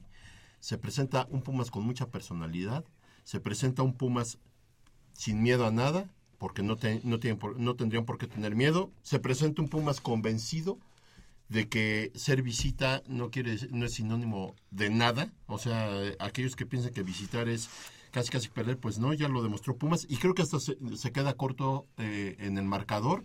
Pumas pudo haber goleado al Olimpia de Paraguay. Claro, aclaremos, seamos justos en cierta forma. El Olimpia de Paraguay está teniendo muchos No, problemas. bueno, pero eso no es pretexto Eh, alguno. ah, no, no, no, No no, es pretexto no. alguno. El Olimpia de Paraguay es un equipo copero Y con que sabe jugar la Copa Y Libertadores. que la ha ganado. Y no y no lo puedes tomar así de ah, pues No, viene, no, no, no, no, viene no, en el último lugar de la Por primera dije, división paraguaya. el- por eso no ha ganado. Aclaré que Pumas llega con personalidad, saca el partido con personalidad y como lo Espera, dije, pudo con, haber goleado. Con personalidad. ¿Cómo jugó Pumas? ¿Cómo jugó Pumas el, el martes? Pues mira, por lapsos a mí me gustó. Pumas, no, es que Pumas jugó echado atrás. O Al sea, contragolpe. Pu- Pumas Pero le jugó resultó- echado atrás, esperando el error del rival y jugando al contragolpe. Pero y, ahora, y, a- resultó. y ahora y ahora sigo, porque ahora y ahora sí recalco, porque dices que Pumas jugó con personalidad cuando jugó de la misma manera que los criticaste durante la liguilla del torneo anterior. No, porque e, ellos mismos, la entrevista de Darío Verón al término del partido, jugamos con la desesperación del rival, jugamos tirados atrás esperando el contragolpe y nos salió el partido. ¿Por qué dices que Pumas jugó con personalidad cuando jugó exactamente como jugó la liguilla de la Apertura No estoy de acuerdo. Yo no vi un Pumas jugar igual la liguilla que, este partido. Eh, y te voy a decir por qué. Yo siento que con personalidad, porque por principio de cuentas Copa Libertadores teníamos 13 años o 10 años, 13 años que no se ganaba en Copa Libertadores. Con personalidad porque estás llegando, digamos casi casi partes de cero, porque no sabes las expectativas que te va a dar el otro equipo para poder jugar abierto, cerrado, atrás, adelante. Entonces Pumas tenía que, por principio de cuentas, saber qué terreno pisaba y qué tipo de fútbol traía el Olimpia de Paraguay. Cuando Pumas entra en confianza, ya no, ya Pumas ya no está tirado atrás, ya Pumas empieza a atacar, empieza a abrir más el juego y es cuando se empieza a presentar un, un, ya no es el dominio eh, de un principio de los paraguayos, ya se empieza a dar un dominio alterno, llega un momento en que se traba un poco el juego en la media cancha y ya después Pumas empieza a desplegar su fútbol y mira, parece mentira. Yo pensaba que le iba a hacer una jugada, eh, le iba a jugar una eh, el Olimpia el clima a favor y parece que fue al revés. Al, al Olimpia lo veo fundido, a Pumas lo veo bien. Sí, le cuesta a Darío Verón salir del juego por calambres, porque había mucha humedad, había mucho calor aparte la lluvia, pero sí lo vi, lo vi más con, convicción de aplicar lo que tú dices, el jugar atrás, esperar a ver qué es lo que le presenta Olimpia y luego desplegar su fútbol. Yo sigo sin estar convencido de algunos jugadores de Pumas y, que dejan mucho que desear, pero pues el, eh, ahora sí que el juego de conjunto fue lo que nos sacó adelante. Yo creo que a lo que Polo se refiere con que jugaron con personalidad es que llegaron decididos a ganar y que estuvieron concentrados. Más o sea, yo lo entiendo más por ahí que cómo hayan jugado, de que si jugaron todos a la ofensiva o a la defensiva, sino que personalidad porque llegan a ganar nada más. Sí, convencidos de que podían sacar, de sacar la victoria y obtener los tres puntos. Porque estás, estarás de acuerdo conmigo que jugarle de tú por tú al Olimpia de Paraguay en su casa desde el minuto uno del partido iba a ser prácticamente suicida. ¿No? O sea, es esperar lo que, lo que proponga el rival. ¿Por qué? Porque finalmente el Olimpia de Paraguay era el obligado a ganar. O sea, porque tenías un... el marcador. o sea, por verlo de, de, alguna manera, pues eran, eran, los, eran los Pumas, el equipo mexicano, ¿no? Eh, eh, los equipos mexicanos que no les va muy bien jugando de, de visitantes, que pues pobrecitos Pumas no, nunca habían ganado de visitantes en Copa Libertadores. Y más allá de esta crisis que mencionaba Polo de, de, Olimpia, pues ellos eran los obligados a, ganar. Entonces Pumas, a la expectativa, viendo qué presenta el rival, el primer tiempo fue muy parejo. Por ahí Lalo Herrera al minuto 12 tuvo la, para mí la más clara del, del primer tiempo. Del que mundo. Es, es, es, un centro, un centro de Ismael Sosa que la defensa no logra rechazar, le queda a Lalo Herrera media vuelta, disparo y el portero Diego Barreto alcanza, alcanza a tapar. Eso en la primera mitad, que fue un, partido muy parejo. Pero ahora yo te digo, los goles de Pumas, o, o, al menos las, las, aproximaciones más claras de Pumas, fueron en balones que robó Iber Ruiz. En balones que recupera Iber Ruiz, por ejemplo, el gol, el gol, el segundo gol de Pumas, Iber Ruiz recupera el balón, toca para Lalo Herrera. Laro Herrera, que lo hemos criticado tantas veces y, la verdad las dos asistencias es porque es, es, porque el tipo pues la verdad no está cumpliendo con las expectativas y hay que ser claros. Pero el martes en Paraguay si el tipo no se mandó un partidazo o el tipo deambuló por la cancha 89 minutos pues no importó porque no, importó porque bastó con esas dos jugadas que tuvo para darle el triunfo a los Pumas.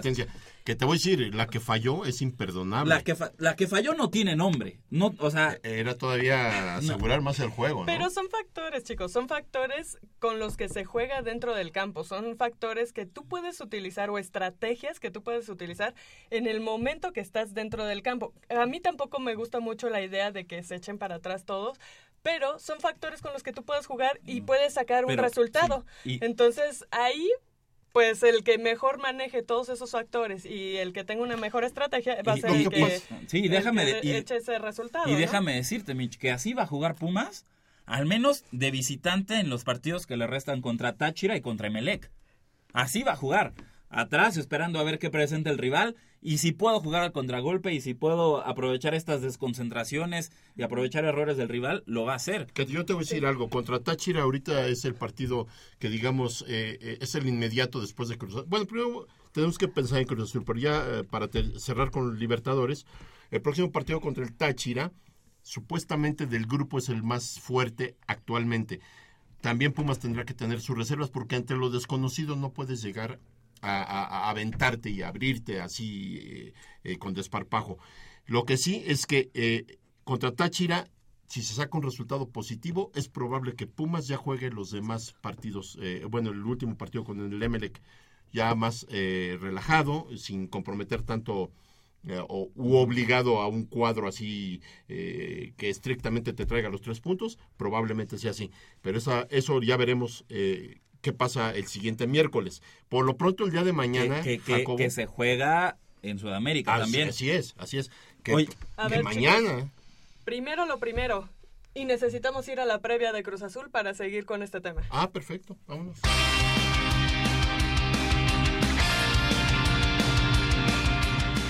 Desde agosto de 2010, Pumas no sabe lo que es imponerse al Cruz Azul en Ciudad Universitaria. Aquella ocasión, con goles de Marco Palacios y Javier Cortés, los auriazules ganaron por 2-0. Desde entonces, se han enfrentado cinco veces y en cuatro de ellas, la máquina registra cuatro triunfos por un solo empate. Y de hecho, cada que el Cruz Azul visita el Olímpico, generalmente le va bien. En sus recientes 11 compromisos, Pumas solo tiene una victoria a cambio de 11 derrotas y un solo empate. En esta ocasión, ambos equipos llegan con el ánimo a tope para este duelo. Mientras Cruz Azul borró de la cancha al líder Monterrey, los universitarios vienen de conseguir su primer triunfo en Copa Libertadores como visitante al derrotar al Olimpia de Paraguay a media semana. Sin embargo, la máquina no gana fuera de casa desde octubre pasado, razón poderosa para que Pumas rompa el ayuno de triunfo como local en el Clausura 2016, pues desde la fecha 2 que no lo consigue. Para Goya Deportivo, Paulina Vázquez Beristain. Bueno, pues ahí, está la, previa al partido de Pumas Cruz Azul, un, un, duelo en el que se antoja que... Con muy buen espectáculo. Eh, va a haber espectáculo, va a haber goles y sobre todo aquí se va a ver eh, cómo andan nuestros Pumas, eh, la capacidad que tienen los dos cuadros de, de poder presentar algo algo que nos dé esperanzas de, de, seguir conservando la ilusión, porque esa es la que tenemos de competir en los dos torneos. Yo quisiera que Pumas llegue a lo máximo en los dos torneos, lo deseo, y creo que Pumas tiene para eso. Tiene un cuadro alternativo, al que le han llamado, o le hemos llamado, mal llamado alternativo, porque yo lo veo en el papel. Y pues la verdad también jugó muy bien. Es que es, es once alterno en el momento en el que no son tus titulares habituales. Sí, pero que, Más allá de que sean jugadores de calidad, Ajá más allá que, que son jugadores de calidad y que, como dices, podrían ganarse un, un lugar en el 11 titular. Así es. Pues finalmente su condición de suplentes los convierte pues en 11 alterno cuando saltan a la cancha. hablando estratégicamente de nuevo, no vas a meter a 11 en una liga y meter 11 en la copa y meter a los mismos Por ejemplo, ahorita que, ¿no? mencionábamos, que mencionas a Matías Brito Exacto, en segundo tiempo. ¿Sabes quién, quién va a jugar un papel importante?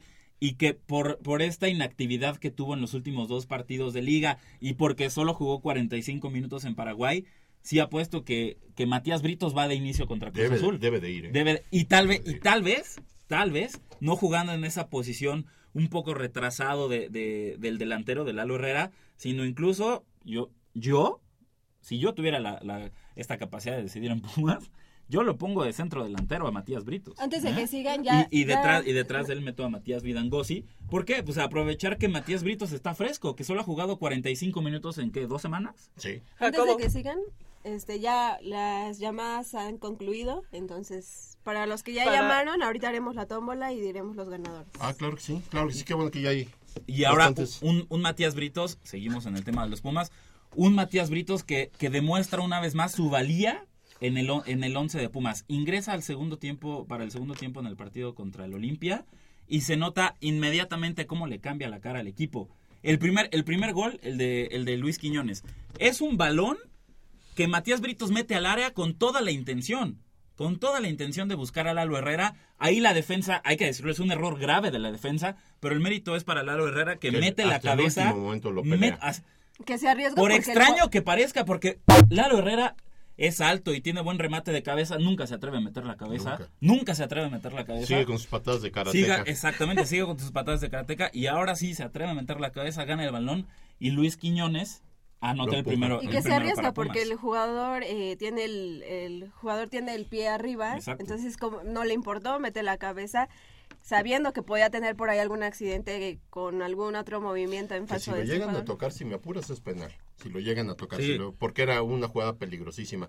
Pero a final de cuentas, se demuestra que Matías Britos es el envión que necesita Pumas en la media cancha porque es el que le da fuelle, el que le da salida, el que pelea todos los balones. Es un todoterreno este Matías Britos. Ahora, fíjate nada más haciendo una especie como de un comparativo, una especie de digamos, no castigo, porque no lo llamaría yo así. Si a, la- si a Eduardo Herrera me lo sentaran uno o dos juegos, yo te aseguro que al tercer juego entraba a comerse el balón. Entonces vendríamos otro Eduardo Herrera.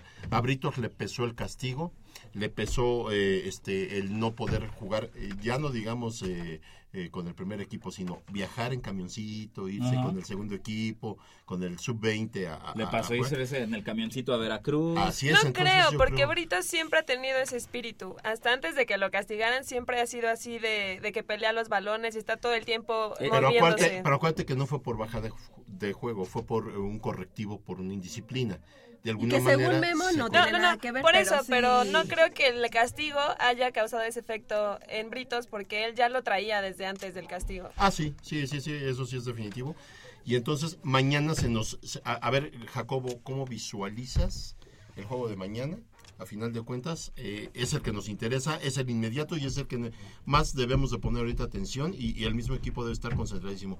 ¿Cómo visualizas el, eh, eh, eh, el juego de mañana?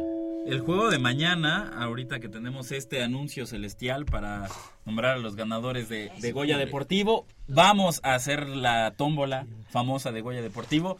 Aquí están todos los que participaron en el programa con sus llamadas, con sus comentarios, no solo sobre el fútbol, sino todo, sobre todo Lo lo, que haya sido. comentamos a lo largo del programa, que si el Tomoyoshi Yamaguchi, que si los Pumas de, de béisbol, que si Daniel Vargas y el tenis, que si el torneo de voleibol allá en Ciudad Universitaria.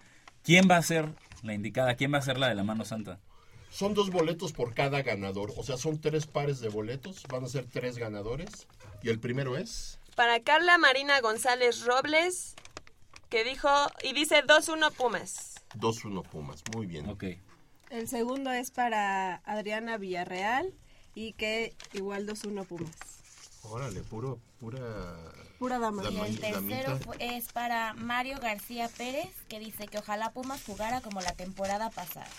Ah, muy bien, Mario. Bueno, Eso es, entonces ya están nuestros tres ganadores. ok, ¿no? repitamos, ganadores. Carla Marina González Robles, Adriana Izanar Villarreal y Mario García Pérez. Esos son nuestros tres ganadores. Y le agradecemos a la demás gente que nos llamó y que dejó su comentario. A Carla López, que también dice 2-1 Pumas. Marta Alicia Juárez. Enrique Vieira. Enrique Vieira. Zipactli Balán Morales Aguilar. Eh, Arturo Sánchez, que felicita al equipo de béisbol. Duyes Villarreal, Edmundo Bucio, Carlos Ramos López y Francisco Javier Rodríguez. Muchas gracias por llamar y pues no se desanimen. Ya Y va a haber, sigan eh, llamando eh, para- vienen todavía, acuérdense que todavía nos faltan visitas importantes al Estadio Ciudad Universitaria y este y queremos que sigan participando. Es, es importante ver que se levanten temprano. Eh, yo aquí lo que veo es que las chicas Ya se están son, más madrugadoras que Sí. los que, que los jóvenes, ¿no? Entonces, este les agradecemos muchísimo su su este su participación y queremos que Nayeli nos diga y les diga a los ganadores en dónde van a recoger sus boletos y el horario, por favor. Este, sí, como siempre, enfrente de Rectoría, a las 11 de la mañana, por favor, estén puntuales. Si no, me voy con sus boletos. Esto es en el costado de Rectoría, este, en el en donde está el mural de la Universidad para el Pueblo, el Pueblo para la Universidad. Eh, es la, digamos, el lado sur de la rectoría. Ahí va a estar Nayeli. eh, los va a esperar en el horario que les acaba de decir. Y por favor, queremos que sean puntuales por lo siguiente. Va a haber demasiadas personas, va a haber mucha gente. y se complica mucho tanto la llegada como la estacionada como los accesos. Por favor, lleguen temprano porque de caso contrario, pues no, no, no será posible entregarles. Y Nayel es estricta, ¿eh? Da como un minuto o dos de tolerancia y se acabó. ¿eh? Dos minutos y yo me voy, ¿eh? entonces... Bueno, pues entonces este, el día de mañana tenemos este gran partido, tenemos eh, grandes expectativas. Yo considero que nuestros Pumas tienen todo el potencial y tienen todo para poder sacar este partido adelante. Y sobre todo marcar una pauta y marcar un ritmo en lo que vienen haciendo ellos, porque es importante eh, recordar que Pumas participa en dos torneos, los cuales son bastante complicados. Libertadores es un, es un torneo que pocas veces se tiene oportunidad de jugar y yo creo que esta pudiera ser nuestra oportunidad para llegar a la final y por qué no soñar en ser campeones no está no es, no es tan descabellado. Para mañana contra Cruz Azul lo más probable es que Pumas venga juegue con con suplentes por así decirlo, que no los consideramos suplentes aquí en Guaya Deportivo porque son jugadores de calidad. Alfredo Saldívar en la portería, seguramente. José Carlos Van Rankin otra vez en la lateral derecha, que esperemos que pues esté un poco más concentrado, ¿verdad? Francisco Javier Mesa, el Pacho, el colombiano, que pertenece a Tigres, y es el, y hay que aclarar este tema. Francisco Mesa es el único que pertenece a Tigres. Luis Quiñones es de Pumas. Luis Quiñones no pertenece a, a Tigres, porque existe esa confusión entre la afición y entre varios compañeros de los medios de comunicación que dicen que ambos colombianos pertenecen a Tigres. No, el único que pertenece a Tigres es el defensa central, que es Francisco Mesa. Eh, Francisco Mesa, Darío Verón, que, que salió tocado del partido en Paraguay, no creo que vaya a poder acompañar al colombiano, puede descansar tal vez por ahí Gerardo Alcoba o incluso está Luis Quintana. ¿No? No es descabellado. No es descabellado eh, pensar que podría jugar Luis Quintana. Luis Fuentes, no sé si, si vaya a estar en el once inicial. En el partido contra mm, Santos en Ciudad Universitaria, cuando Memo Vázquez utiliza por primera vez este once alterno, deja a Luis Fuentes en la lateral izquierda. No creo que vaya a ser el caso, pero la verdad es que a quién puedes, a quién puedes eh, habilitar que, que juegue por la banda izquierda creo que creo que en, esa posición creo que Pumas está un poco limitado. Puede ser, puede ser. Matías Vidangosi, el chileno, va, va otra vez de inicio. Iber Ruiz, Daniel Udueña, David Cabrera, Fidel Martínez, Dante López es más o menos la alineación que, se vislumbra. Que, se vislumbra para mañana contra Cruz Azul. Bueno, pues perfecto. Este, eh, pues no nos queda más que agradecer a todos nuestros radioescuchas. Eh, esta emisión eh, fue algo especial para nosotros por la ausencia de nuestro querido amigo eh, Javier Chávez. Eh, él por cuestiones de trabajo, como lo decíamos, no pudo estar acompañándonos. Pero les agradecemos a todos ustedes el nos hayan aguantado, soportado y disfrutado, si es que así fuera el caso. Pero más que nada agradecer a, nuestra, a todos mis compañeros que realmente son excelentes porque nos apoyamos mucho y, sacamos como quiera esto adelante. Eh, Nayeli, muchísimas gracias. Muchas gracias. Voy Pumas 3-1. Y no se olviden de los ganadores llevar su copia de la credencial del INE. Úrsula. Eh, muchas gracias. Eh, excelente fin de semana. Y yo me voy un 2-0 para mañana Pumas. Jacobo. Muchas gracias. Pumas promedia 1.13 goles por partido, pero mañana pronostico un 3-0 contra Cruz Azul. Perfecto. Bueno, este, allá nuestro productor, a Crescencio Suárez, que siempre es el soporte, eh, a Mitch, que ya está echándose unas garnachas, y a Liliana, que ya está durmiendo. Eh, bueno, está bien. Eh, Gracias por su atención. Soy Leopoldo García de León Hernández. Nos vemos el próximo sábado en otra emisión más de Goya Deportivo. Hasta luego.